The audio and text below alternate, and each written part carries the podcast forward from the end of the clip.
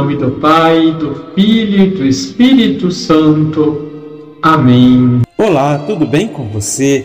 No Evangelho de Mateus, capítulo 6, versículos de 19 a 23, Jesus nos ensina: Não junteis tesouros aqui na terra, onde a traça e a ferrugem destroem, e os ladrões assaltam e roubam.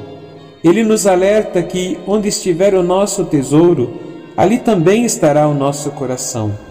Muitas vezes buscamos a felicidade nas coisas materiais, mas sabemos que elas não nos trazem a verdadeira paz interior.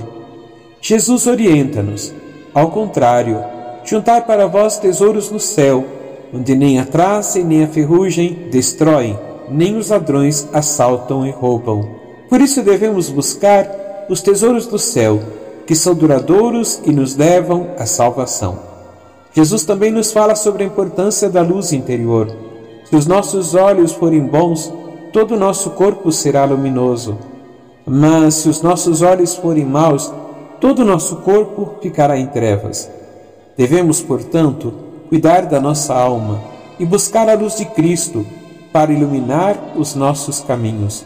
Que possamos refletir sobre essas palavras de Jesus e buscar os tesouros do céu, para que possamos viver em paz e na luz de Cristo. Amém. Abençoe-vos o Deus Todo-Poderoso, Pai, Filho e Espírito Santo. Amém.